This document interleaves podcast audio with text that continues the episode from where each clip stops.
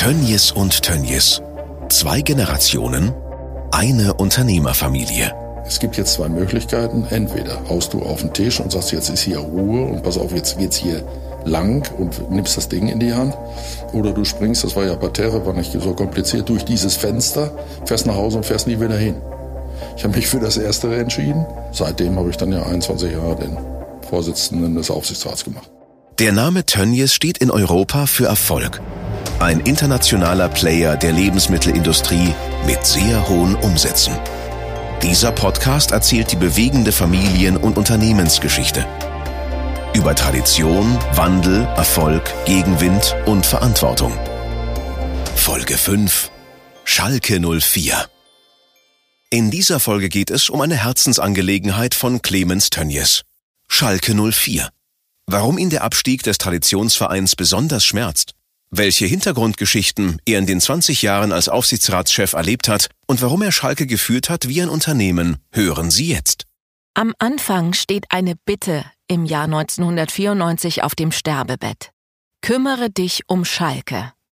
Ausgesprochen von Bernd Tönnies, dem älteren Bruder von Clemens Tönnies. Er bittet ihn inständig, sich um diesen ganz besonderen Verein zu kümmern, bei dem er zu diesem Zeitpunkt schon Präsident war. Ich kam eines Samstags äh, zurück ähm, von, einer Beerdigung im Sauerland. Ich werde das nie vergessen. Und äh, da ging das Telefon und ich hörte meinen Bruder, ich habe die Stimme fast nicht erkannt. Er sagte, du musst sofort kommen, äh, es ist was Schlimmes passiert, ich habe einen Pilz auf der Lunge. Dann habe ich gefragt, weil ich das in Kulmbach ja studiert hatte, ist das ein Aspergillus? Ja, so heißt das wohl. Und dann wusste ich, ui, jetzt wird's, jetzt wird's äh, ganz gefährlich für meinen Bruder. Ich bin dann nach Münster gefahren und habe mit ihm das letzte Gespräch geführt, äh, bevor er ins künstliche Koma versetzt wurde. Äh, man sagte, der Professor Buchholz damals sagte, nein, wir äh, werden ihn jetzt nochmal operieren. Das x-te Mal haben sie ihn dann aufgeschnitten, haben noch was aus der Lunge rausgeschnitten und haben ihn in ein künstliches Koma verlegt und er wollte vorher unbedingt mit mir noch sprechen. Es ging um Dinge der Firma, aber äh, ihm was eine Herzensangelegenheit, mich mehr oder weniger noch in die Pflicht zu nehmen. Äh, versprich mir, dass du dich, wenn nötig, um Schalke kümmerst. Ich habe äh, Josef Schnusenberg und auch äh, Jürgen gesagt, er soll dich holen, wenn es dort äh, in die falsche Richtung geht oder wie sagte er, wenn das den Bach untergeht. Und dann habe ich gesagt, Bernd, das mache ich, verspreche ich dir. So war eigentlich die Verpflichtung. Ob das jetzt ein Sterbebettversprechen ist, das haben die Medien rausgemacht, das weiß ich nicht, aber es war schon etwas, was ihm sehr am Herzen gelegen hat und was ich ihm dann auch natürlich bestätigt habe. Ohne zu wissen, was da, ob da irgendetwas äh, sich entwickelt oder, oder ob das irgendwie mal eine Rolle spielen wird in meinem Leben. Und umso mehr war es dann, als äh, ein, ein, äh, ein neuer Präsident gewählt wurde. Helmut Kremers wurde Präsident. Rudi Assauer kam mit dem Helmut Kremers nicht zurecht. Ich bin heute mit Helmut und Erwin eng befreundet. Ähm, Größen der, der, guten Vergangenheit von Schalke. So, und Jürgen Möllemann kam und Rudi Assauer dann zu mir und äh, Jupp Schnusenberg, der auch im Willen von Bernd, im Sinne von Bernd weitergemacht hat als Schatzmeister damals, saßen bei mir und haben gesagt, du musst jetzt mitkommen, das geht da drunter und drüber, wir brauchen dich. Dann habe ich gesagt, habe ich mich erinnert meines Versprechens und bin dann nach Schalke. Das war eine spannende Zeit, denn es war so die Neuorientierung. Was machen wir? Und es gibt diese, diese herrliche äh, Erinnerung von mir äh, oder die intensive Erinnerung. Ich habe in einem Flachdachgebäude gesessen. Wir hatten ja keinen VIP-Bereich. Das diente dann nach dem Spiel auch, um dann noch ein Bier zu trinken unten fernab des Parkstadions und äh, es ging fast jeden Abend äh, hin und es wurde dann, es gab ein Gezänk zwischen den Präsidenten, dem Vizepräsidenten Rudi Assauer, Schnusenberg auf der einen Seite, Jürgen Müllemann auf der anderen Seite. Er war damals Verwaltungsleiter des Verwaltungsrats und es ging immer hin und her und ich habe mich überhaupt nicht geäußert. Ich habe mich zurückgehalten und habe mir das angehört. Es ging dann in die zweite Woche und ich habe gesagt, Mensch, ich habe so viel Arbeit und, und das Unternehmen, äh, darum muss ich mich kümmern. Und jeden Abend um, um 19 Uhr muss ich, oder jeden zweiten Abend muss ich nach Schalke, um dort äh, mir diesen, diesen Wahnsinn da anzuhören. Und ich werde das nie vergessen. Äh, es war, das Fenster stand auf und ich habe so bei mir gedacht, also nachdem ich gar nichts gesagt hatte und ich merkte auch, wie Josef Schnusenberg immer wieder guckt und will er gar nichts sagen und ähm, Jürgen guckte immer rüber und sagte, hm. Und äh, es ging mal wieder, waren einige Fachanwälte dann da für äh, Vereinsrecht und was man durfte und nicht durfte. Und irgendwie habe ich dann bei mir gedacht, entweder es gibt jetzt zwei Möglichkeiten. Entweder haust du auf den Tisch und sagst, jetzt ist hier Ruhe und pass auf, jetzt geht's hier lang und nimmst das Ding in die Hand. Oder du springst, das war ja Parterre, war nicht so kompliziert, durch dieses Fenster, fährst nach Hause und fährst nie wieder hin. Ich habe mich für das Erstere entschieden und habe dann irgendwann, bin ja alles andere als laut, ja, zumindest nur sehr selten. Da wurde ich aber laut und habe gesagt, Helmut, hier ist Ende, äh, dem äh, Vizepräsidenten habe ich gesagt, passen Sie auf, Sie gehen nach Hause, so geht das nicht. Das, was Sie hier wollen, ist nicht in Ordnung. Äh, habe dann mich eingesetzt für einen, eine Neuausrichtung. Ich habe gesagt, wir brauchen eine andere Struktur. Es kann nicht sein, dass die äh, Mitgliederversammlung den Präsidenten direkt wählt. Halte ich für eine schlechte Struktur. Das liegt dann an der Tagesform. Wir brauchen einen Wahlausschuss, wir brauchen einen Aufsichtsrat und dieser Aufsichtsrat wählt den Präsidenten oder den Vorsitzenden beziehungsweise den Vorstand. So wie das im, äh, im Geschäftsleben auch so ist. So, und das haben wir dann umgesetzt, konsequent. Wir haben die Mustersatzung geschrieben für viele Bundesligisten, die sich dann an uns orientiert haben. So, das war so die erste Phase. Schalke, ich wurde dann erst kooptiert und dann habe ich mich zur Wahl gestellt und wurde Vorsitzender dieses neuen Aufsichtsrats.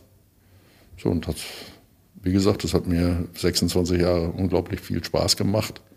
Hab dann nochmal den Vorsitz abgegeben auf Wunsch von Jürgen Möllemann. Er sagte, Mensch, politisch könnte ich es gut gebrauchen. Du bist zwar, äh, zwar äh, der mit den meisten Stimmen, aber äh, lass mich das doch machen. Und, und, und ich kann dann sage ich, okay, mach du den Vorsitz, ich mach den, den Stellvertreter. Das haben wir dann gemacht und dann wurde allerdings das nochmal auf Bitten des Ehrenrates und des Aufsichtsrats nochmal wieder verändert und seitdem habe ich dann ja 21 Jahre den Vorsitzenden des Aufsichtsrats gemacht. Sieben Jahre später, im Jahr 2001, kandidiert Clemens Tönjes gegen den ehemaligen Schalke-Boss, den früheren Wirtschaftsminister und Vizekanzler Jürgen W. Möllemann, und setzt sich durch gegen ihn. Jürgen war ja ein brillanter äh, Politiker und auch ein brillanter Mensch, eine unglaubliche Rhetorik. Aber er hatte in, dem Zusammen, in der Zusammenarbeit, vielleicht in dem Zusammenspiel mit, mit Rudi, äh, den Aufsichtsrat ein bisschen zu weit außen vor gelassen. Ja, er machte das so, wie er das meinte. Und da gab es einige Kollegen, die sich da nicht mehr mit äh, auseinandersetzen konnten in der Form. Und dann hieß es, Clemens, du musst das wieder machen. Und dann gab es die Wahl, eine Stichwahl, die ich dann gewonnen habe. Ähm, ich habe ihn allerdings vorher, das werde ich auch nie vergessen, in einem Vier-Augen-Gespräch äh, gebeten, jetzt nicht auf die Stichwahl ankommen zu lassen, sondern einfach fair zu sagen, pass auf, jo, ich äh, trete zurück oder trete nicht nochmal zur Wahl an. Ich wollte mich mit Jürgen nicht streiten, sondern ich wollte eigentlich eher die, die Einigkeit. Ähm, die Zusammenarbeit hinterher hat sich dann wiederum ergeben, er hat das dann akzeptiert. Gab es dann in, an dem Abend ein paar un, unschöne Szenen, aber das haben wir und darüber haben wir uns dann hinterher ausgesprochen und auch auseinandergesetzt und dann was. Dann ging es in, in dieser gemeinsamen Sache vorwärts auf Schalke. Jürgen Möllermann war ein besonderer Mensch. Ich habe ihn sehr gemocht, war sehr eigenwillig, klar, äh, hat sich was in den Kopf gesetzt, auch umgesetzt. Ich weiß, die Finanzierung äh, stellte, stellte uns vor große Probleme. Ähm, er hatte äh, uns vermittelt, dass die die Finanzierung kein Problem sei. Das wäre alles schon geklärt. Als wir dann hinterfragt haben, wie, wie, also da hatte er die Finanzierung noch nicht. Also wir, wir waren dann schon angefangen. Wir hatten ja durch den UEFA Cup Sieg hatten wir und auch die Teilnahme und Wiederaufstieg und alles, was dann, was ja kam, Wiederaufstieg, dann kam äh, Trainerwechsel, Jörg Berger, dann äh, ähm, Hugh Stevens kam und dann äh, UEFA Cup. Das war, das war eine tolle Sache so und das insgesamt eine super Episode. Entlassung von Jörg Berger. Rudi Assauer rief mich an, es war irgendein Feiertag, weiß nicht mehr genau. Und ich war Vorsitzender des Aufsichtsrats und äh, zu dieser Zeit. Und er rief mich an und sagte, Clemens, du, in seiner so unnahmlichen Art, ja mal Clemens, was machst du heute? Ja, wir haben Feiertag. Nee, du, du musst kommen. Ich sage, was gibt's? Ja, du musst dir die Jörg entlassen. Ja, wie, wie? Du bist doch, du bist doch Manager. Ja, nein, nein, nein, nein äh, tu mir einen, tu mir den Gefallen. Ja gut, ich bin hingefahren, habe mich mit Jörg getroffen und Jörg und ich waren eng. Ich habe gesagt, Jörg, ich habe hier eine Aufgabe, echt, ich, ich weiß, dass dir wehtut und, und er sagte, was hast du? Sollst mich entlassen? Ja. Ist er zu feige? Nein, sagt er, ist nicht zu feige, der kann nicht. Ja, aber, hm. Ja, sag ich, guck mal, du hast mit der Mannschaft Trouble und dann gibt es jetzt zwei Möglichkeiten. Wir entlassen alle aus der Mannschaft oder dich. Ja, sagt er, ich weiß doch, wie das Geschäft funktioniert. Sagt, tust mir eingefallen, fährst jetzt nicht weg. Ja, sondern wir gehen jetzt in eine PK, in eine Pressekonferenz und werden etwas tun, was es ganz selten ist. Nicht der Beleidigte, der Beleidigte, der Entlassene fährt weg, sondern wir gehen gemeinsam vor die Presse und sagen, jo, du bleibst Schalke verbunden innerlich und äh, es ist aber zu Ende. So sagt er, machen wir. Das haben wir dann auch gemacht, wiederum da unten in diesem Flachdach-Bungalow. 26 Jahre lang ist Schalke, neben dem Unternehmen und der Familie, zentraler Lebensinhalt von Clemens Tönnies. Es gibt kaum einen Verein, der seine Fans so leidenschaftlich bewegt wie Schalke 04. Ja, Schalke wird getragen von einer unglaublichen Sympathie in ganz Deutschland. Es gibt äh, zwischen 6,5 und 7,5 Millionen Fans und Sympathisanten und natürlich von 100 und, mittlerweile 160.000, nahezu 160.000 Mitgliedern. Das ist eine Woge der Emotionalität. Wenn Sie sehen, wenn Sie, man, als Verantwortlicher werden Sie gefeiert, wenn Sie zwei, dreimal äh, gewonnen haben. Dann geht während der Fahrt die Bustür auf und sagen, Clemens, du bist der Größte, bravo. Und wenn sie dreimal verlieren, dann kann es sein, dass sie denselben Bus überholen und die Leute hauen vor und so, hau ab, du. Äh, ja, also es ist schon ist verrückt, aber derart emotional und auch verständlich emotional, dass man dass man äh, gerade wegen dieser Fans diesen Verein und auch die Aufgabe liebt, total äh, dahin aufgeht, weil man sagt, hey, wir müssen alles dafür einsetzen, dass die, diese Augen, die so glücklich sind, wenn man gewinnt, wenn wir dieses Lied singen, Königsbauer S04 nach jedem Spiel, und hat gewonnen und hat einen Gegner ordentlich mit einem guten Spiel geschlagen. Wie übrigens auch, wenn man nicht gewonnen hat, aber die Mannschaft gekämpft hat. Das ist auch Schalke. Selbst wenn wir verloren haben und die Mannschaft hat richtig gefeitet, dann gibt es glückliche Augen und sagen, jo, das kann ich akzeptieren. Der Schalker lebt eigentlich mit jeder Situation. Ja, und es ist immer emotional. Das ist was Besonderes. Das 04 im Namen von Schalke geht auf das Gründungsjahr zurück. 1904. Ein wesentlicher Teil der Geschichte ist der Bergbau in der Gegend. Daher gibt es bis heute viele Parallelen und Bezüge. Vor jedem Heimspiel wird das Steigerlied im Stadion gesungen und der Spielertunnel ist einem Kohlestollen nachempfunden. Aus Clemens Tönnies Sicht liegen in der Bergbautradition die Wurzeln des Vereins. Harte Arbeit aufeinander verlassen müssen. Weil sonst ist man verlassen da unten 1000 Meter unter Tage. Kameradschaft. Ähm, dieser unglaubliche Zusammenhalt. Der eine steht für den anderen ein. Das ist Schalke. Und das ist was Besonderes. Und, und ich, wir sind unglaublich oft kritisiert worden wegen des Stollens. Das ist doch äh, Pappmaché, das ist, äh, das ist doch was, was ja, das äh, ist nicht mehr authentisch. Ich habe das, hab das total verteidigt, weil das ist Schalke. Und jeder, der diesen Stollen nicht versteht, da muss man anraten, es gibt ja heute kein, Kohlekraft, äh, kein Kohlebergwerk mehr, äh, mal runterzufahren. Da sieht man den im Original. Und was die Leute, was die Menschen dort geleistet haben, äh, das sieht man da auch. Ehrlicher Applaus und echte Anerkennung schlagen Clemens Tönnies in den Anfangsjahren von den Rängen im Stadion entgegen. Besonders dann, wenn vom Bergbau die Rede ist, als Teil der Schalker Gründungsgeschichte. Ich meine, das sind ja äh, immer besondere Situationen. Ähm, sich dort insbesondere mit den Kumpels und dem Bergmannschor dann in die Reihe zu stellen und das Bergmannslied zu singen. Glück auf, der Steiger kommt. Das hat mich, das hat mich tief bewegt. Ähm, ich bin in den vielen Jahren nicht so viel auf dem Rasen gewesen, weil, wissen Sie, es gibt so Situationen, äh, Franz Beckenbauer geht nach, der, nach dem Sieg der Weltmeisterschaft zum, Mittel, zum Mittelkreis. Das darf nur einer. Das darf eigentlich nur er. Das hätte ich mich nie getraut. Warum? Weil ich bin, ich war Funktionär. Ich war nicht derjenige, der die Tore schießt. Das war mir völlig klar. Aber wenn der Verein mich gebraucht hat, in, in, in mancher Geste, in mancher Symbolik oder auch Trost auszusprechen, wie zum Beispiel, als es vor einem wichtigen Spiel äh, durchgesickert ist, unser Rudi Assauer ist verstorben. Da habe ich dem Christian Heidel gesagt, ich sage, Christian, wir saßen in, wir waren in der Kabine, ähm, und ich gesagt, los, du musst raus, du musst raus. Nein, kann ich nicht. Du musst das. Ja, wie selbstverständlich. Und das war mir sehr, sehr wichtig, zu sagen, ich weiß nicht, ob ihr es schon gehört habt, aber es ereilt uns die traurige Nachricht, unser Rudi ist verstorben. Und dann, ohne ihn, wären wir alle nicht hier.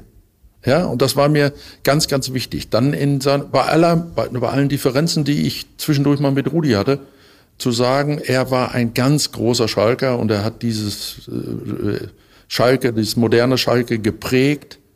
Ähm, er hat dort, er hat dort wirklich Unglaubliches geleistet und äh, ich finde, äh, daran gehört gerade in so einer Stunde erinnert. Max Tönjes hat bislang den Schilderungen seines Vaters zugehört.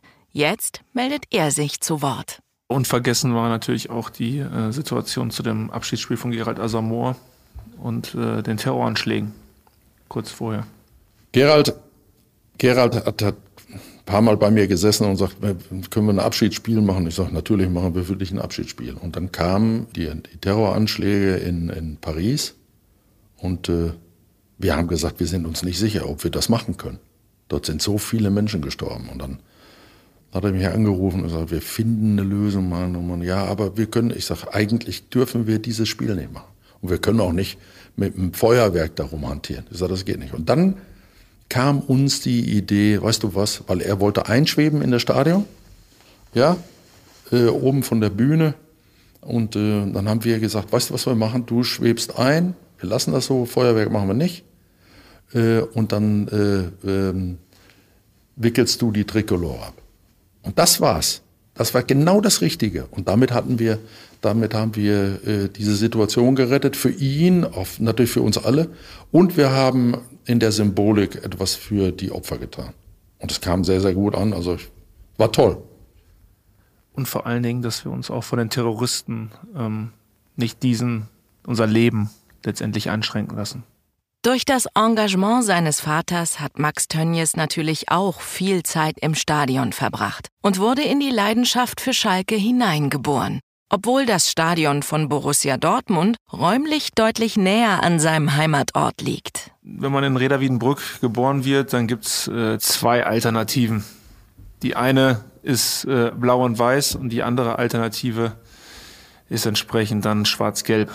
Und ähm, tatsächlich in meinem Freundeskreis sind äh, viele Schwarz-Gelbe ähm, dabei, aber eben auch genauso viele Blau-Weiße. Und ähm, ich habe früh Fußball angefangen zu spielen. Ich habe ähm, damals in der Mini-Kicker-Liga, wie das so schön heißt, in, in, beim FSC Reda angefangen.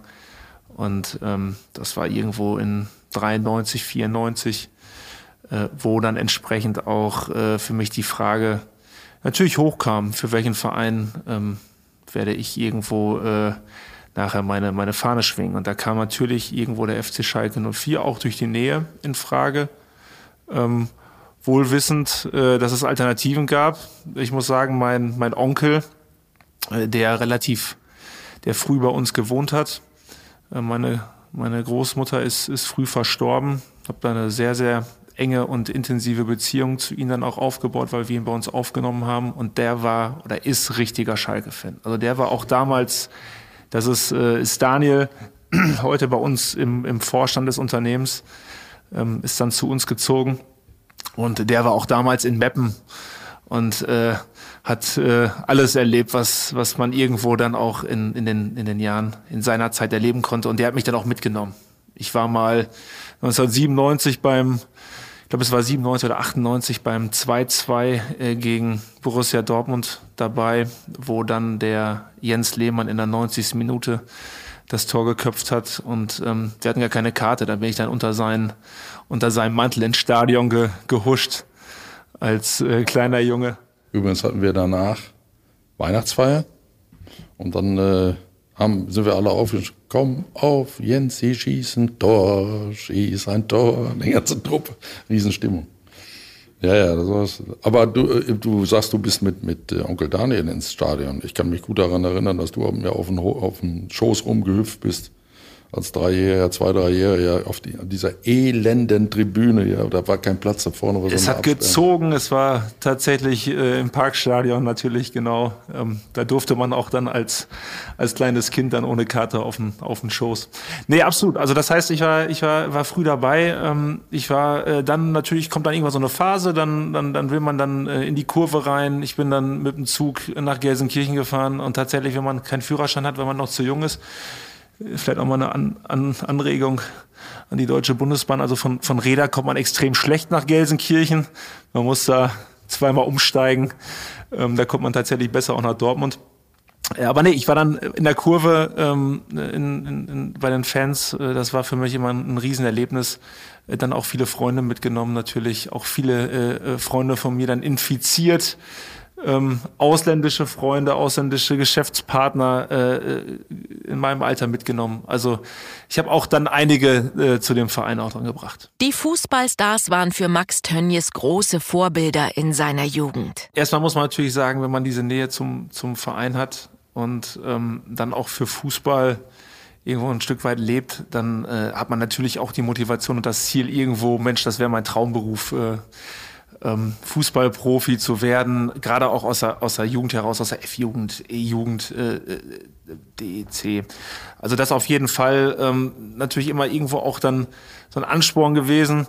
Ich habe dann auch über über Bodo Menze, der ähm, ja auch heute da auch noch eine leitende Funktion hat, gerade auch in der, in der, in der Jugendarbeit, ähm, dann auch äh, mal so eine, so eine Knappenschule besucht, äh, dann aber auch früh gemerkt, dass dann auch irgendwo das Talent gefehlt hat. Also ich habe es dann in der, in der A-Jugend über die Landesliga nicht hinaus geschafft. Ähm, äh, war, war immerhin war, war das war das schon gut. Allerdings ähm, ja irgendwo natürlich merkt man dann auch, dass es da nicht realistisch ist und ähm, durch die Nähe auch durch durch das Alter, was man nachher dann dann ja auch auch gekriegt hat, habe ich auch viele viele Spieler ähm, auch kennenlernen dürfen bin bis heute mit, mit, mit einigen da auch ähm, gut befreundet. Der ein oder andere in der neueren Zeit, weil man natürlich dann auch das, das entsprechende Alter hat, da auch dann da reinzuwachsen.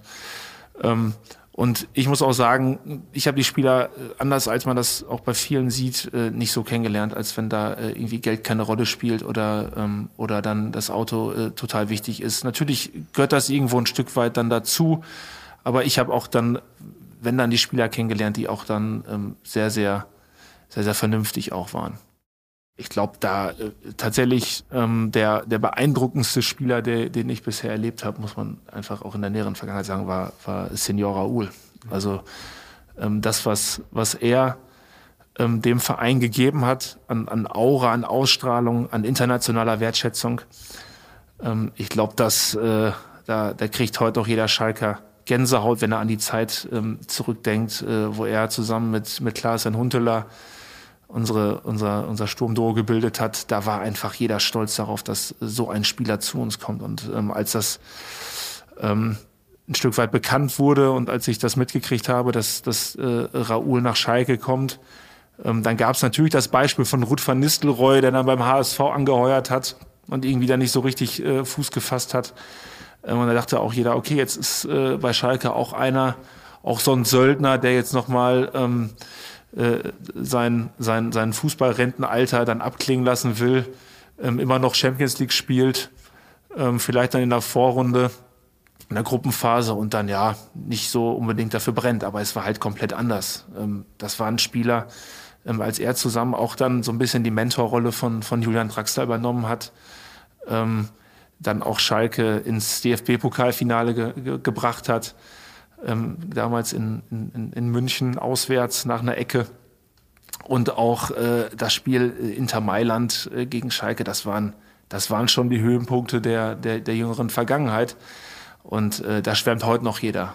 Der hat seine Kinder mitgebracht, komplett und nicht Wochenendbeziehung, sondern komplett nach Düsseldorf. Er hat sich, ich habe das von, von einem Metzger, den wir dort beliefern, da hat er sich in die Reihe gestellt, hat die Nummer gezogen, wie selbstverständlich gewartet, bis er dran ist und, und völlig normal. Und das zeichnet einfach gute Typen aus. Und da, da ist er einer. Auch in der Unternehmenszentrale in Reda ist die Verbundenheit zu Schalke 04 spürbar und sichtbar. Ein berühmtes Zitat von Clemens Tönnies auf die Frage, was Fußball und Fleisch gemeinsam haben, lautet die ungeheure Kraft. Ja, um sportlich erfolgreich zu sein, muss ich, wenn ich es richtig gut machen will, gibt andere Meinungen, aber na gut, äh, muss ich Fleisch essen. Eiweiß zu mir nehmen, da, da habe ich meine Kraftreserven. Das braucht der Körper, das kann ich aufbauen. So, und, äh, und deswegen gehört Fleisch und auch Leistungssport einfach zusammen. Ein gutes Steak von einer guten Leistung passt einfach gut zusammen. Tief verbunden mit dem Verein Schalke 04 ist Rudi Assauer. Mr. Schalke wird er genannt. Tönnies und Assauer gehen gemeinsam durch viele Höhen und Tiefen. Clemens Tönnies erinnert sich. Es gibt viele, viele Geschichten. Ich habe ja nun äh, eine lange äh, Lebenszeit mit ihm verbracht und, und ich muss ganz klar sagen, Rudi Assauer war ein unglaublich guter Typ. Charismatisch. Der kam, der, der mit seiner dicken Zigarre, dann den blauen Raum, der, das nahm ihm auch keiner übel, der blaue Rauch wurde gepustet und und und. äh, er war, war volkstümlich, schlau, er war sehr schlau. Er wusste, die Leute einzunehmen und hat sich auch, war ein Menschen, absoluter Menschenfänger und hatte Fußballverstand. Die Kombination passte. Er war Mr. Schalke. Umso mehr, muss ich sagen, habe ich selber unglaublich drunter gelitten, dass er äh, dann massiv nachgelassen hat. Und zwar viel eher, als, als es viele glauben äh, wollten, beziehungsweise vielleicht auch gespürt haben. Ich habe gesagt, das, was er dort macht, kann er nicht mehr. Das war auch der Grund, warum wir dann entschieden haben, wir müssen mit ihm aufhören. So, das, das hat mir richtig wehgetan. Also es war ganz genau im Gegenteil von dem, was mir manche nachsagen, dass ich den da rausgehauen habe, um da irgendwie selber eine Position zu übernehmen. Das das habe ich nicht gemacht. So, Rudi war eine, eine Stimmungskanone, also da mal eben äh, hört doch mal alle zu und ich habe hier noch einen und und und. und er hat dann wirklich Spaß daran, auch Leute, Leute äh, aufzudrehen. So, unter anderem war das ähm, Krakau, in den Kellern von Krakau. Werde ich nie vergessen, es war dort eine, eine polnische äh, Kapelle, die, die spielte auf und, und, und, und dann war es wie selbstverständlich, da, da, da, da, da hatte ich schon, uiuiui. Da hatte er vorher wieder engagiert, eigentlich immer Sabine Söldner, los, machen wir klar, dass der, dass Clemens hier einen trällert, ja, gut, dann, da, da, da, da, ja, und dann ging's los, blau und weiß, wie liebe ich dich, das wurde ja, und, und dann noch meistens noch einen hinterher. Und dann war so ein Zusammenspiel. So, Rudi, was ist jetzt? Komm, jo, ein meinst du? Ja, sicher. Einmal den blauen Vogel. Ja, der blaue Vogel. Das war das Lied der Brieftaubenzüchter im gesamten Kohlenpott. Das war seine Hymne. Ich glaube, die hat er noch mehr geliebt wie Blau und Weiß, wie liebe ich dich. Das war sensationell. Dann strahlten seine Augen und dann, und wenn, er dann, wenn ich dann mit eingestimmt habe, dann haben wir uns in den Armen gelegen. Nicht ganz nüchtern, aber unglaublich gut drauf. Zum Aus von Rudi Assauer kam es im Jahr 2006 wegen unterschiedlicher Auffassungen. Der Verein wollte die Machtverhältnisse neu sortieren. Clemens Tönnies hoffte auf einen versöhnlichen Abschied, was aber aus seiner Sicht nicht funktioniert hat. Ich wollte ihn gerne zu, als Ikone auf Schalke belassen. In einer anderen Position, 2000 und ich meine 2006 war es, am Heiligabend habe ich in der Geschäftsstelle gesessen und habe gesagt, Rudi, wir müssen etwas machen, das geht nicht.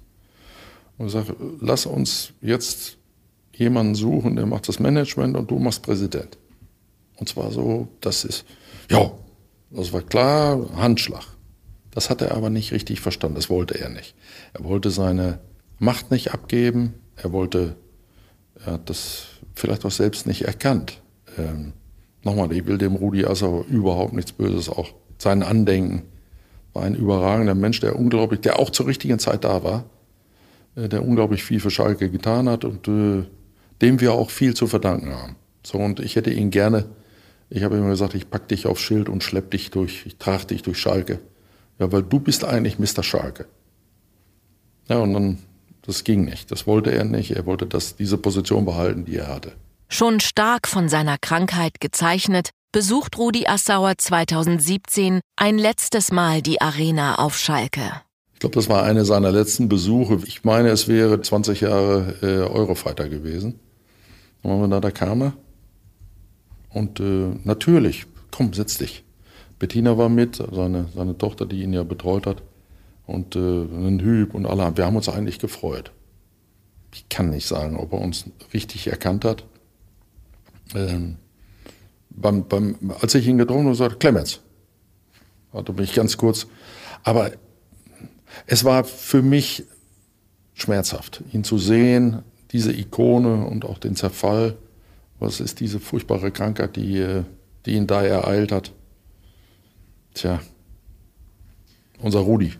Am 6. Februar 2019 stirbt Rudi Assauer. Es gibt eine bewegende Trauerfeier mit Bergmann Schor und Deutschlands Fußballprominenz in der St. Urbanus-Kirche in Gelsenkirchen. Bei der anschließenden Trauerfeier im Stadion nimmt Clemens Tönnies das Mikrofon und sagt, ohne Rudi wären wir alle nicht hier. Ich habe diesen Satz gesagt, ohne Rudi wären wir nicht hier weil er, weil ich glaube, dass es den FC Schalke 04 ohne Rudi Assauer zu diesem Zeitpunkt, der da die richtigen äh, Entscheidungen getroffen hat, heute nicht mehr geben würde. Zumindest in dieser Struktur nicht. Da hat er viel daran getan. Äh, ich sehe ihn in, in seiner, in seiner, in seiner Wirkung in, in immer vor mir und sage, Mensch, war das eine, war auch eine tolle Zeit. In der Schalke-Zeit gibt es viele besondere Momente für Clemens Tönnies. Dazu gehört auch der Sieg im UEFA Cup 1997 gegen Inter Mailand. Beim Rückspiel in Mailand kommt es zum Elfmeterschießen. Nervenkrimi pur. Ich war natürlich mit meiner Frau, die übrigens hochschwanger war, mit unserer Julia. Ähm, deswegen vergesse ich diesen, diesen Tag natürlich zweimal nicht. Äh, ich habe das erlebt und sie hat immer gesagt, wenn das denn nein, jetzt Elfmeterschießen, ich kriege gleich das Kind. Ja, das darf nicht wahr sein. Was mal, oh, es war also, es war Spannung pur. Das Besondere, wir haben den Pokal geholt und von den Offiziellen war keiner mehr da. Die sind alle abgehauen. Wir standen da plötzlich ganz alleine, sind dann da, ja, was machen wir? Gibt's denn hier, gratuliert hier niemand? Nein, die Italiener waren beleidigt. Da hatte keiner mit gerechnet. Da waren wir Außenseiter und hatten plötzlich diesen Pokal. Ich kann mich daran erinnern, wir sind da mit dem Bus gefahren, wir waren ja sowas von glücklich und, und äh, ich habe an, da habe ich allerdings, als wir nach Gelsenkirchen kamen, einmal etwas gemacht, daraus habe ich gelernt, ich habe nie wieder einen Triumphzug mitgemacht. Also da durch die Stadt zu fahren und 100.000 waren da, glaube ich, 100.000, die gefeiert haben und noch mehr. Die Stadt war voll und hurra, hurra, ja. Ähm, ich kann mich gut erinnern, wir sind dann äh, mit, mit Gerd Rehberg, war ich im, im, in so einem Cabrio, offenen Cabrio und dann den Pokal. Olaf Thon brachte uns den Pokal und sagte, los, fahrt noch einmal rum. Und dann waren wir im Parkstadion. Es war Gelsenkirchen und Schalke war aus dem Häuschen. Es war eine wunderbare Atmosphäre. Unglaublich, ähm, wie, wie sich alle gefreut haben. Ähm, ich habe mir das hinterher nie wieder, ich habe gesagt, hier habe ich eigentlich gar nichts verloren. Also DFB-Pokal und dann durch Gelsenkirchen oder ja, wir haben dann dreimal noch den äh, Pokal geholt. Äh, das habe ich nicht. Ich bin mit dem Mannschaftsbus die letzten zwei Male nach Hause gefahren, leer. Die Mannschaft ist im Regelfall dann geflogen von Berlin aus ähm, und bin dann gefahren und habe gesagt, nee, also das ist nichts für mich. Das muss, muss die Mannschaft machen und vor allen Dingen die Protagonisten, die den Erfolg dann in, an vorderster Front, an vorderster Stelle geholt haben. Aber es gibt auch Tiefpunkte. Dazu gehört der 19. Mai 2001, der Schalke zum Meister der Herzen macht. In Hamburg liegt Bayern 0 zu 1 zurück. muss aber mindestens einen Punkt holen, um Meister werden zu können. Das Schalker Spiel war vorbei. Alle jubeln und feiern bereits. In der 94. Minute fällt beim Bayern-Spiel der Ausgleich. Ich weiß das wie gestern. Also wir haben äh, das letzte Spiel im Parkstadion. War kurz vor dem Spiel noch in der Arena, in der neuen Arena, in der Feldnis Arena und, und, und war stolz. Bah, was ist das für ein tolles. Übrigens halte ich es für eines der schönsten Stadien, die ich überhaupt kenne. Ich kenne so viele Fußballstadien, aber diese Arena ist was ganz Besonderes. So, wir haben das Spiel und dann sind wir deutscher Meister und ich habe eigentlich, ich habe dort gesessen und habe gesagt, nein, jetzt sind wir deutscher Meister, das gibt's doch gar nicht. Wahnsinn. Und dann Rückkopplung. Hallo, hallo, hallo. Falsch, falsch. Halt, halt. Der Stadionsprecher. Halt, halt. Nein. Und, und plötzlich der totale Zusammenbruch. Der totale Weinen. Dann habe ich, und ich habe da gesessen, ich habe gesagt, das darf jetzt nicht wahr sein. Was ist das? Und, und Rudi hat es dann treffend gesagt. Er glaubt jetzt nicht mehr an den Fußballgott. Das, bei dem, bei dem, was wir uns doch auf die Hörner genommen hatten, das, was wir, wir wollten aus Schalke etwas machen und, dann hatten den UEFA Cup geholt, dann haben wir diese, in diesem äh, Parkstadion gekämpft, wie die Löwen, alle miteinander in eine bessere Zukunft, das neue Stadion. Und dann sind wir vier Minuten deutscher Meister und es nimmt uns einer wieder weg. Das haben wir nicht, das habe ich nicht für möglich gehalten. Ich kann mich gut daran erinnern, dass einer nach dem anderen bei mir mich mir um den Hals gefallen ist, weinend. Benno Weber, Rudi Assauer, Josef Schnusenberg, Hüb Stevens, sagt, das glaube ich nicht. Claim es, claim es, das glaube ich nicht. Ja, ähm, und ich habe ich hab versucht, sie zu trösten. Ja, dann werden wir nächstes Jahr eben Deutscher Meister. Gibt's doch gar nicht. Nein, das darf nicht wahr sein und und und, weil das haben wir nicht verstanden. Das fanden wir jetzt nicht in Ordnung. Äh, viel noch, noch viel schlimmer war dann das, was die Bildzeitung hinterher rausgemacht hat. Das fand ich dann furchtbar. Der Meister der Herzen. Nein, das war für mich, das ist für mich heute ein, ein, ein Titel und eine Bezeichnung, die möchte ich nicht hören. Also. Dann äh, sehen wir die Bilder dort oben auf dem, auf dem extra neu installierten äh, Würfel oder die, dieses Video, diese Videoleinwand. Die war ja in der Saison völlig neu. Also das war dann eine neue Erfindung und dann muss man sich das da auf dem Rasen, weil alle natürlich den Rasen gestürmt haben, dann angucken, wie äh, Patrick Anderson nach äh, ja, einem indirekten Freistoß und einer Rückgabe an, an, an Matthias Schober, unserem eigenen Eurofighter, Ersatztorhüter von damals, dass der den Ball dann in die Hand nimmt. Das war, also da kann man tatsächlich nicht mal an irgendeinen Fußballgott glauben.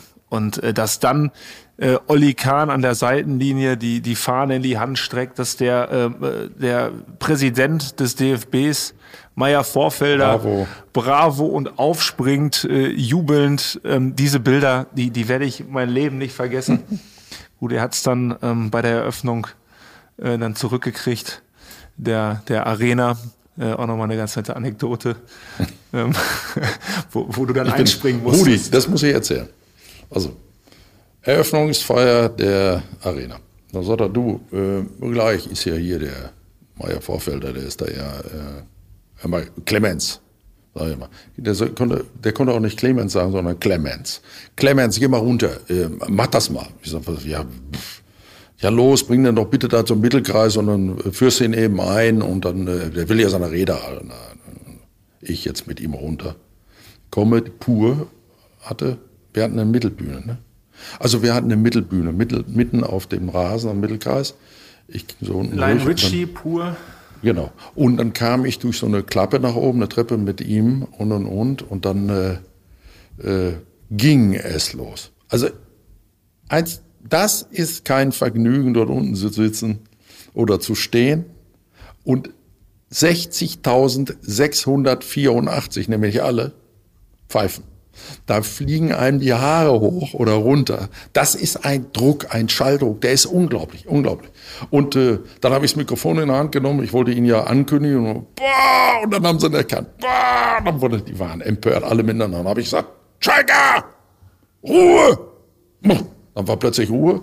Da sage ich, wir werden doch wohl jetzt so fair sein und dem Präsidenten des Deutschen Fußballbundes. Und dann kam, denn, da kam noch eine verstärkte Welle. Da habe ich gesagt, jetzt hat es keinen Sinn mehr. Und dann habe ich ihm das Mikrofon in die Hand gedrückt.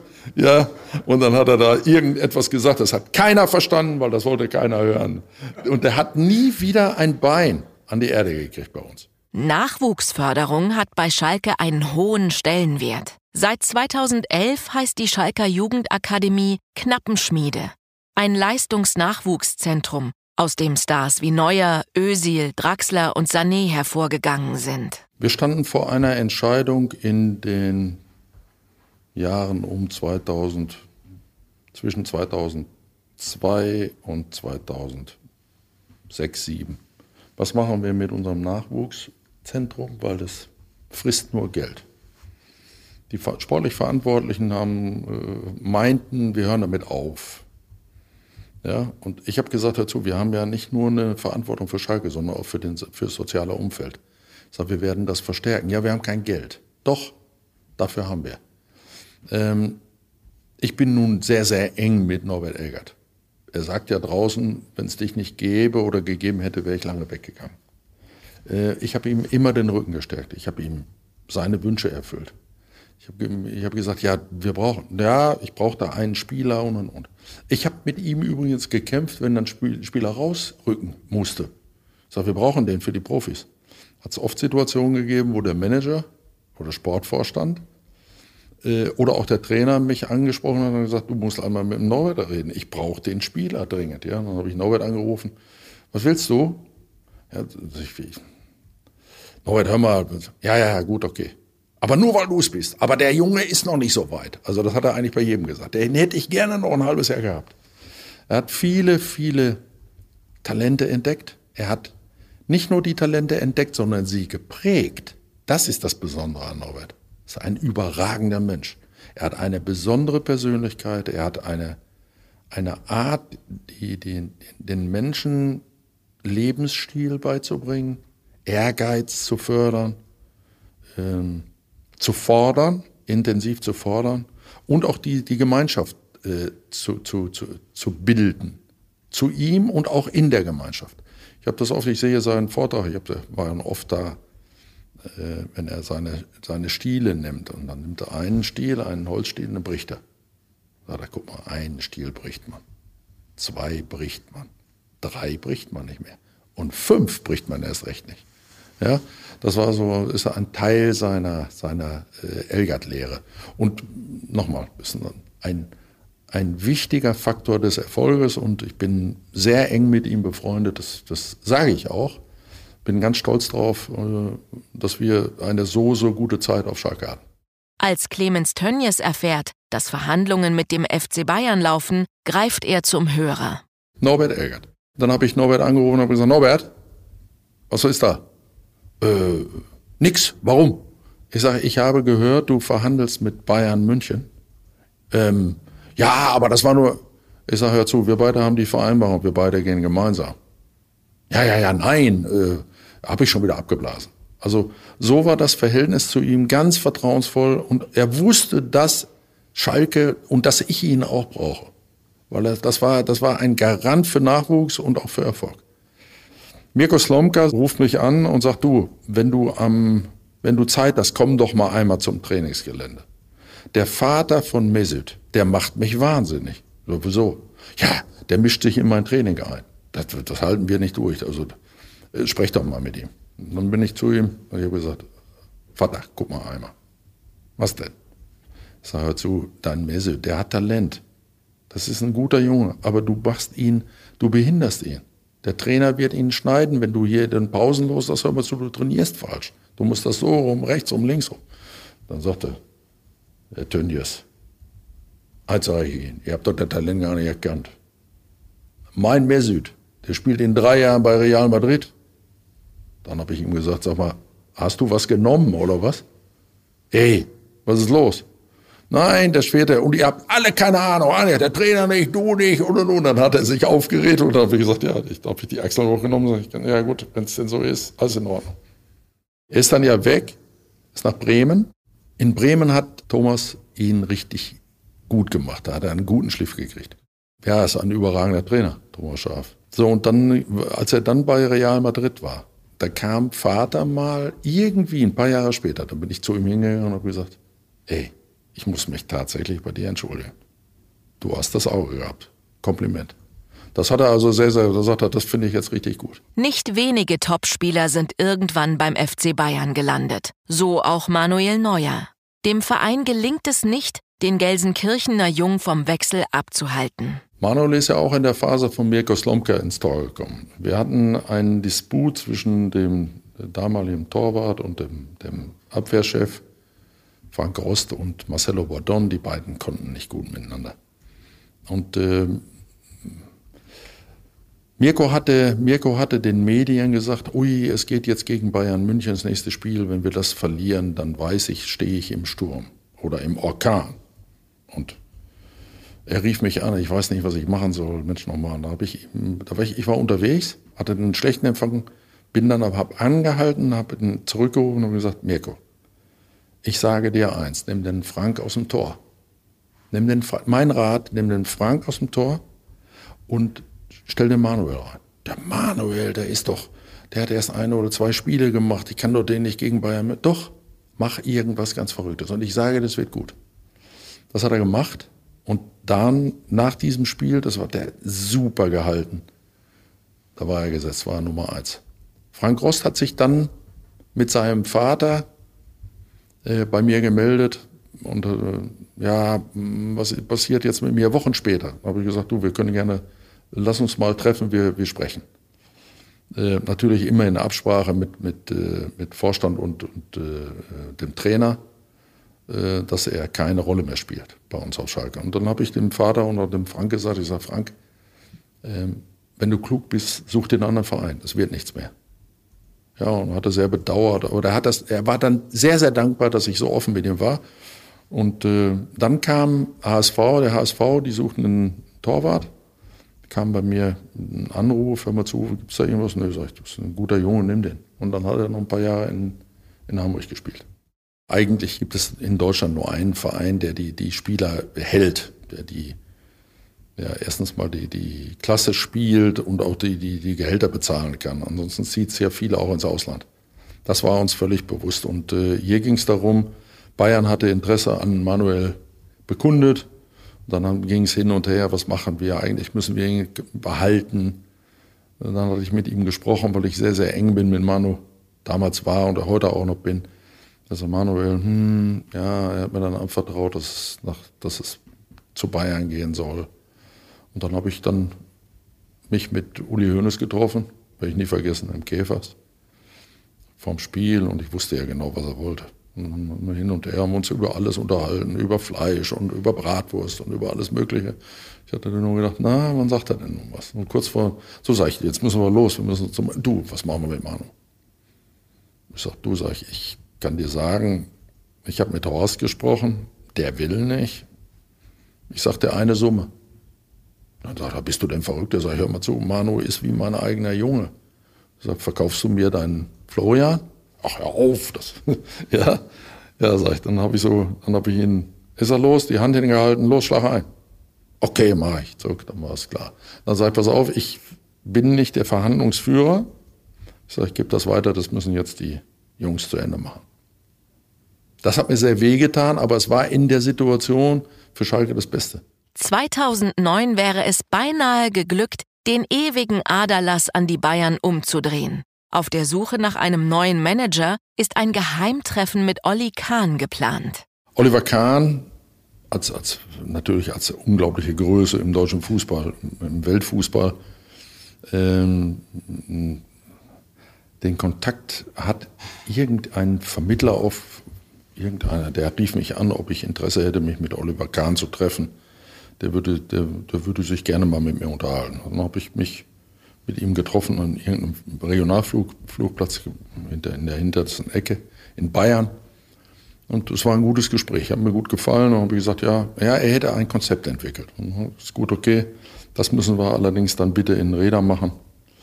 Äh, dann brauchen wir, wenn sie einen Beamer brauchen und so weiter, das können wir gerne bei mir zu Hause machen. Und so kam Oliver Kahn dann nach Reda, hat dann allerdings nicht den Termin 8 Uhr morgens bei mir zum Frühstück äh, wahrgenommen, sondern war abends schon angereist und hatte dann, Sportsmann wie er war, einen, einen Wallauf gemacht durch die Landesgartenschau. Also da gibt es nur ein paar tausend Leute, die da ständig spazieren gehen. Und ist dann in eine Jugendkneipe in Wiedenbrück, in eine Gaststätte und hat dann da was getrunken. Ja, wohl hoffend, dass ihn niemand erkennt. Es war also dann Schlagzeile Nummer eins, äh, insbesondere hier im Regionalfunk und so weiter. Da ging es dann Oliver Kahn in Reda. Wer wird Nachfolger von Andi Müller auf Schalke? Wen holt der Tönnis? Ja, ich habe ihn dann angerufen und gesagt, wenn es denn jetzt in der WDR schon berichtet und es Radio Gütersloh und alle, äh, dass du hier in Reda bist, ich sage, dann brauchen wir uns bei uns nicht treffen, weil dann stehen die Leute bei mir vom Tor, das möchte ich nicht. Bleib bitte da in deinem Hotel, ich komme dahin. Und dann haben wir die Rollläden runtergemacht, haben dann, ich habe mir das angesehen, er hatte eine, eine bemerkenswerte Ausarbeitung gemacht, da ist ein Berater dabei. Ähm, ja, und wir wurden belagert. Also alles, was Rang und Namen hatte. Da standen die Übertragungswagen. Ich habe gedacht, was ist jetzt los? Es gab sogar einen Live-Ticker. Jetzt wird das Bier reingebracht. Dann kam irgendein so LKW vorgefahren und hat Bierfässer ins Hotel gebracht. Ich erinnere mich sehr gut. Ja, der Live-Ticker, genau. So, also wie, wie sowas eben so abläuft im, im Fußball. Äh, gut, das hat uns total überrascht. Es sollte ja ein Geheimtreffen werden, aber er hat es... Äh, sagen wir mal, vielleicht auch nicht so gesehen, dass man ihn so äh, auch hier in, in Reda Wiedenbrück in Ostwestfalen so gut erkennt. Das Fußballgeschäft hat sich in den letzten zehn Jahren stark verändert, sowohl in der Kommunikation als auch beim wirtschaftlichen Management der Vereine. Hier kommt es häufig zu Konflikten mit den traditionellen Fans. Aus den Vereinsstrukturen sind Unternehmen geworden, Fußballunternehmen, hochprofessionell. Es ging da die letzten zehn Jahre darum, diesen Spagat zu schaffen zwischen der Tradition, auch dem Anspruch der Fans, vieler Fans, nicht aller Fans, der Fans zu sagen, wir sind Schalke, wir sind so, wie wir sind, wir wollen Verein bleiben, wir wollen eben nicht diese Professionalität haben. Es gibt diesen herrlichen Spruch, als wir die Arena eingeweiht haben, nach zwei, drei Jahren wurde ich konfrontiert mit dem Spruch, Du mit deiner, wie nennt das? Mit deiner Professionalisierung. Mensch, du mit deinem scheiß neues Stadion, das Schalke-Stadion. Was war das früher im Parkstadion schön? Alles war kalt, nur das Pilz war warm. Ja? Und äh, wir haben auch gerne in Meppen gespielt. Ja, das ist der Anspruch einiger Tausend. Aber nicht der Anspruch, das habe ich gespürt, der breiten Masse. So, und da war da war es so, ich habe das kompensiert. Ich habe gesagt, ja, unternehmerisch, ja, Folklore richtig, Tradition ist richtig, aber wir brauchen Regie, wir brauchen Joe Fix, wir brauchen Vorstand, wir brauchen Sportdirektor, wir brauchen ein breites Team. Ähm, und ich habe vieles gemeinsam mit Horst Held, mit dem wir eine sehr, sehr gute Zeit hatten. Horst, mit Horst verbindet mich eine enge Freundschaft nach wie vor. Ähm, wir haben eine sehr, sehr gute Zeit und ich habe das ausgeglichen. Ich habe seine Stärken genutzt, seine Schwächen kompensiert und habe am Tag mindestens drei, vier Stunden Schalke nebenbei mitgemacht. Horst, was machen wir? Haben wir das, das, das, das. Er war derjenige, der Fußballverstand hatte und ich habe den drumherum gemacht. Peter Peters, die Finanzen, einen Journalisten zum Finanzchef zu machen, ist mir in der damaligen Zeit geglückt. Ähm, wir waren da ein gutes Team.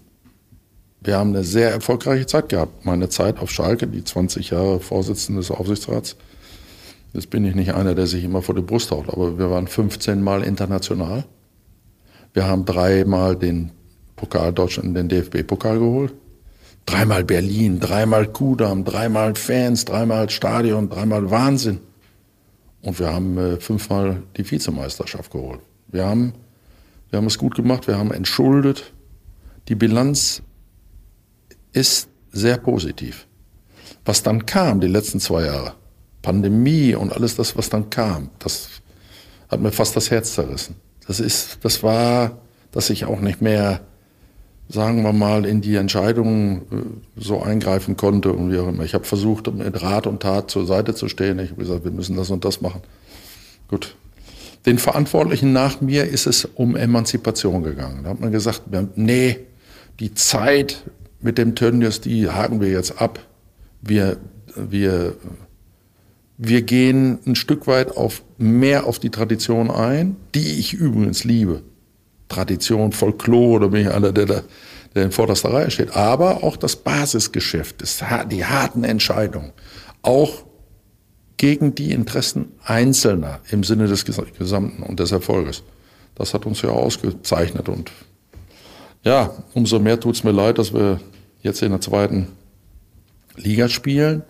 Muss aber auch sagen, deswegen ist meine Liebe zu Schalke 04 jetzt nicht erloschen, sondern ich bin da nach wie vor, ich schaue die Spiele, ja, ich ärgere mich, wenn wir eine Führung vergeigen und umso mehr freue ich mich jetzt äh, über den Sieg gegen Kiel. Und ich freue mich auch darauf, wenn wir jetzt endlich wieder gemeinsam ins Stadion können, auch wenn es in der zweiten Liga ist. Aber ich freue mich darauf. Das waren immer, immer schöne, schöne Zeiten, schöne Minuten gemeinsam. So, und ich freue mich auf die hoffentlich mögliche Aufstiegsfeier. Nur auch da müssen jetzt, ich glaube, ich bin fest davon überzeugt, dass man den, den erfolgreichen Fußball nicht anders machen kann, wie ich ihn über Jahre dort gelebt habe. Ja, in einer Doppelfunktion, Aufsichtsratsvorsitzender und auch intensiv im Tagesgeschäft. Immer wieder und auch ein Stück weit ähm, der Souverän zu sein, äh, für die Spieler da zu sein, für die, für die Trainer und auch, äh, das habe ich gerne gemacht. Also mich musste man nicht zu Schalke tragen. Aber wenn dann jemand äh, Sorgen hatte und, und hat es gibt diesen Begriff, du musst mal einmal mit ihm um den See gehen. Das heißt also, ich, ich habe mein Haus an einem Baggersee und das ist ziemlich groß in Reda. Ich bin mit vielen berühmt, auch richtig berühmten Spielern um den See gegangen, wenn sie Kummer hatten, wenn sie eine schlechte Leistung gebracht haben, wenn der Trainer mir gesagt hat, oder auch der Mannschaftsarzt, war geflügeltes Wort. Clemens, geh mal einmal mit dem um den See. Wenn ich Ihnen die Namen sage, die ich nicht, nie preisgeben würde, legen Sie die Ohren an. Und hinterher habe ich immer versucht, so meinen Rat zu geben. Und ich habe gesehen, wie die Spieler den Rat angenommen haben und wie auch, äh, wie, wie sie dann rausgekommen sind aus dem einen oder anderen Tag. Viele Vereine in der zweiten Liga bleiben dort stecken, werden im schlimmsten Falle weiter nach unten durchgereicht, wie Kaiserslautern oder 1860 München. Clemens Tönjes schaut für Schalke aber optimistisch in die Zukunft. Ich sehe das Risiko nicht so groß, dass wir, also warum, warum heißt es ja, Schalke äh, läuft Gefahr, äh, durchgereicht zu werden? Ich sehe die Gefahr nicht so groß. Ich sehe die, die jetzigen Verantwortlichen in der Verantwortung. In der Verantwortung eben die richtige Entscheidung zu finden, dass das nicht, nicht passiert. Die Kraft, die Schalke 04 hat, ist unbändig. So, und da, ähm, dort glaube ich, dass, dass wir ähm, auch die Chance haben, wieder aufzusteigen. Man darf eins nicht vergessen, wir haben die Entschuldung gehabt wir haben 2017 schon die Entscheidung getroffen, wenn das Stadion bezahlt ist, werden wir in dies, ins Berger Feld investieren. Und es war mein getriebenes Projekt, zu sagen, wir nehmen 40, 50 Millionen in die Hand und bauen ein Top-Leistungszentrum, Nachwuchsleistungszentrum in enger Abstimmung mit Norbert Elgert. Was brauchst du? Die, wie hat ähm, Christian Heidel gesagt, er, er, als er die Knappenschmiede gesehen hat, er hätte nie geglaubt, dass die Knappenschmiede aus drei Doppelgaragen besteht. Überzogen dargestellt. Also ein kleines Funktionsgebäude, was den heutigen Ansprüchen überhaupt nicht mehr entspricht. Und mein Ziel war es, dieses Trainingsgelände zu modernisieren, richtig top aufzumöbeln. Ja, wir haben den Megashop geplant, wir haben ein Portalgebäude geplant. Äh, in mehreren Baustufen, damit wir uns finanziell nicht übernehmen, aber von 100, ca. 119, 120 Millionen Verbindlichkeiten dann auf 165, 170 in, den Investi in die Investitionen hinein, der in die Zukunft. Ähm, wir haben diese Entscheidung gemeinsam getroffen und waren alle total begeistert. Die Bagger rollten, die Park Parkhäuser und und und alles das, was zu diesem Masterplan gehört, ist äh, in der Umsetzung. Es ist jetzt stecken geblieben. Man hat die, die Baustelle dann äh, abgebrochen. Ich hätte sie durchgezogen. Aber nochmal, ich bin nicht der Entscheider. Ich kritisiere das auch nicht. Äh, das muss dann immer derjenige entscheiden, der dann wirklich diese Entscheidung auch treffen muss. Clemens Tönnies zeigt offen seine große Verbundenheit zu Schalke 04. Das ist wie ein Virus. Sie, Sie werden das nicht wieder los. Das ist etwas Besonderes. es gibt so unendlich viel gute Momente, die ich erlebt habe. Ja, ich habe auch.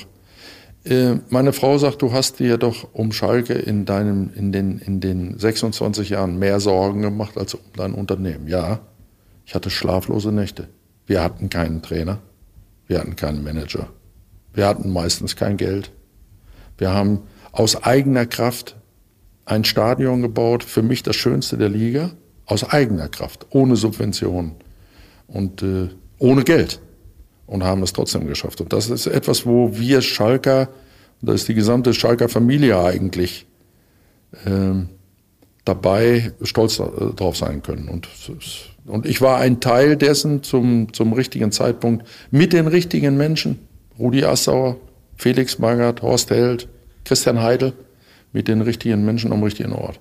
Auch ein besonderer Moment, der sicherlich unvergessen bleibt, ist der, als ähm, wir, ein besonders negativer Moment, muss man auch sagen, als wir in, in Dortmund äh, im Derby die Meisterschaft äh, verloren haben.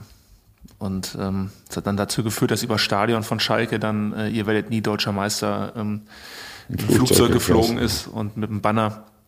Und das waren besondere Momente, als wir da waren. Äh, meine Mutter, mein Vater und ich saßen damals auf der Ehrentribüne und äh, ja, dann habe ich Szenen erlebt oder haben wir Szenen erlebt, da, da, also auch da wurden wir dann, dann, dann bespuckt und äh, da wurden dann ähm, Beschimpfungen äh, gegen uns, ah, ihr werdet nie deutscher Meister und, und, und äh, richtige Schimpfwörter dann äh, letztendlich uns gegenüber geworfen. Aber da haben wir gesagt, wir sind nach Hause gefahren und im Bus, im Bulli meinte ich äh, zu Papa, Mensch, ich äh, bin, bin so häufig in der Kurve und äh, was meinst du denn, wenn wir jetzt sagen, dass wir äh, nie wieder in das Stadion gehen auf die, auf die Ehrentribüne, sondern ab sofort bei jedem Derby in die, in die Kurve gehen? Und äh, das haben wir dann gemeinsam ausgemacht und wir sind dann von fortan äh, tatsächlich bei jedem Auswärtsspiel im Derby dann in die Kurve gegangen. Wir haben äh, auf einer Mitgliederversammlung zur Aussprache kam irgendein Redner, haben wir drei Minuten und dann hat er sich ganz bitterböse beklagt bei uns, beim Aufsichtsrat und Vorstand, dass man nichts gemacht hat gegen übelste Beschimpfungen der, der Dortmunder Fans und auch der Dortmunder insgesamt gegen Schalker und, und, und. Und dann bin ich ans Mikrofon gegangen, weil ich das gerade mit Max ja kurz vorher erlebt hatte und habe gesagt, mir ist es gegangen und ich sage euch, ich gehe nicht wieder in den Ehrenbereich. Äh, wobei, Max, wenn wir ganz ehrlich sind, damit rühren wir nur die Dortmunder wieder auf. ja, äh, wir, wir gehen nie wieder, in, ich gehe nie wieder in den Ehrenbereich. Ähm, ich gehe im Derby, stelle ich mich mit meinem Sohn in die Kurve. Fertig, Ende. Feierabend. Dosenapplaus, ja, der Alte hat mir wieder das Ding auf den Punkt gebracht. Und das war auch, ich war seitdem nicht wieder da, zumindest nicht zum Spielen. In dem, oder nicht, nie wieder in dem Ehrenbereich. So, das heißt, es wurde zur Institution, dass wir gemeinsam nach Dortmund fuhren, sind dann an der Westfalenbrücke ausgestiegen, sind dann die, die drei, vier, 500 Meter zu Fuß gegangen. Es wurde, wir wurden beschimpft von den Dortmundern, ja klar, schwarz. Wobei, nochmal, man muss das auch sagen, das gehört dazu, das ist jetzt nicht, bin ich, wir sind ja aus Zucker, ne, Max? Absolut das heißt also, nicht. Das heißt also, ja, natürlich wurden wir beschimpft und die Schalker, die, die schenken auch keinem was, das ist gar keine Frage.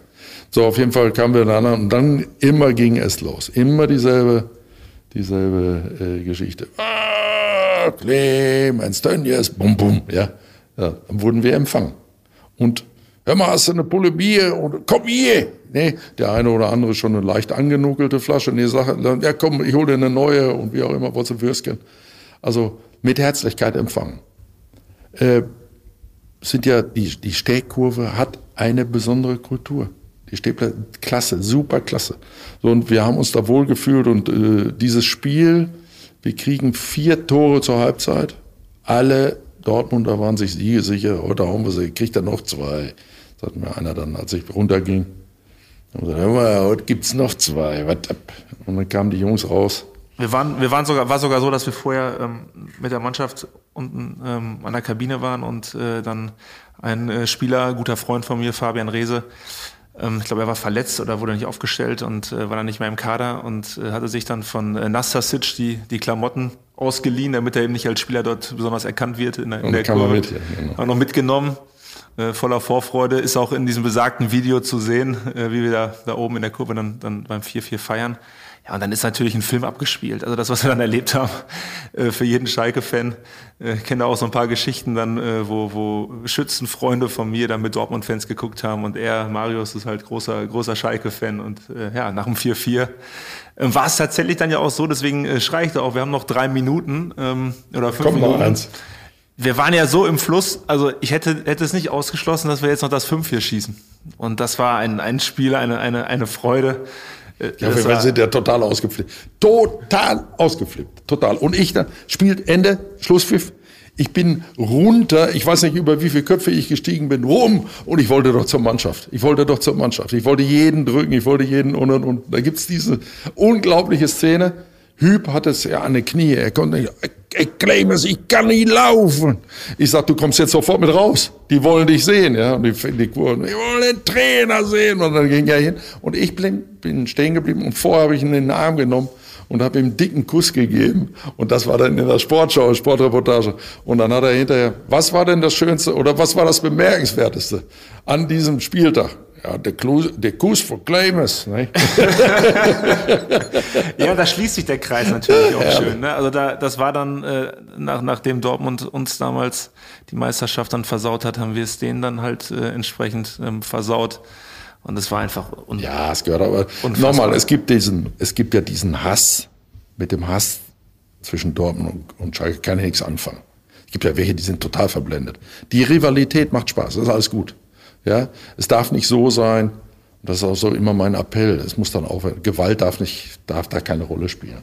Und äh, das ist auch etwas, wo sich jetzt wirklich auch die jetzt Verantwortlichen vor diese Mannschaft stellen müssen. Ich bin dreimal rausgegangen, weil die Ultras gebrüllt haben, wir wollen die Mannschaft. Ich bin alleine raus, einmal mit Horst, bin äh, übrigens einmal auch mit Rudi, weil äh, kommst du, ja, ich sag, komm, ich komm mit. Äh, ich bin rausgegangen und habe gesagt, das kommt ihr überhaupt nicht in Frage. Kommt überhaupt nicht in Frage. Und ich, also äh, ich habe dann einige Szenen äh, in dem Jahr, als ich weg war, nicht verstanden. Also dass man als Fan, das sage ich auch noch mal ganz deutlich, die eigene Mannschaft ums Stadion jagt. Und, und ich habe auch, auch an dieser Stelle nicht als Schelte, aber die Reaktion der Verantwortlichen habe ich nicht verstanden. Da muss man Kante zeigen. Da muss man sagen, hör mal zu. Hier keinen Millimeter weiter. Im Übrigen ähm, ein, ein besonderes Erlebnis, auch ein Derby-Spieltag ist äh, der, der 9. August 1997. An diesem besagten Datum hat Schalke 1 zu 0 gegen Dortmund gewonnen und meine Schwester ist an dem Tag auch äh, entsprechend äh, geboren und äh, nicht, ich werde es nie vergessen, dann äh, an dem Tag, wo, wo Papa im Stadion war und er dann auch entsprechend ausgerufen wurde. Es war dann, also es war, es war, es war etwas anders. Ich war ein bisschen nervös und habe dann immer schon mal gefragt, ich sag, Schatz, was meinst du denn? Und, und ah, ich komme noch drüber über die. Bei Margit wusste genau, worum es geht. Ich sag, ja, ob ich denn wohl zum, zum Spiel kann? Ja, damals gab es dann die ersten Handys, also mit An- Antenne raus. 97. Ja, ja äh, nimm aber dein Nokia mit. Ja, ja, Schatz, mache ich. Also ich wollte ja in Ruhe Fußball gucken, hatte erstmal ausgestellt, ne? die, tief in der Tasche gesteckt, äh, in meinen Anorak und und und und wir haben das Spiel gesehen. Äh, wir haben wie viel, was, was haben wir? Wir haben, wir haben gewonnen. Ich glaube, wir haben 1-0 gewonnen, ja. Also 2-0 gewonnen und dann ging es los. In der 87. Minute, ich hatte ja mein Handy ausgestellt, kam der Stadion, die Durchsage, Stadionsprecher. Herr Clemens Tönnies, bitte so unverzüglich, hier ist ein Anruf aus dem Krankenhaus. Sie werden gefordert, bitte sofort in den Kreissaal. War ja Derby. Hurra! Alle klatschten und ich stand auf. Max, Max! Ich sag, Max, er saß bei mir. Ich sag, Max, hör zu, du musst, äh, du musst mit den anderen fahren. Und ich bin dann mit Jupp Schnusenberg durchgedonnert mit 200 und Sachen nach Gütersloh ins Krankenhaus. Und äh, kurze Zeit später kam dann unsere Julia.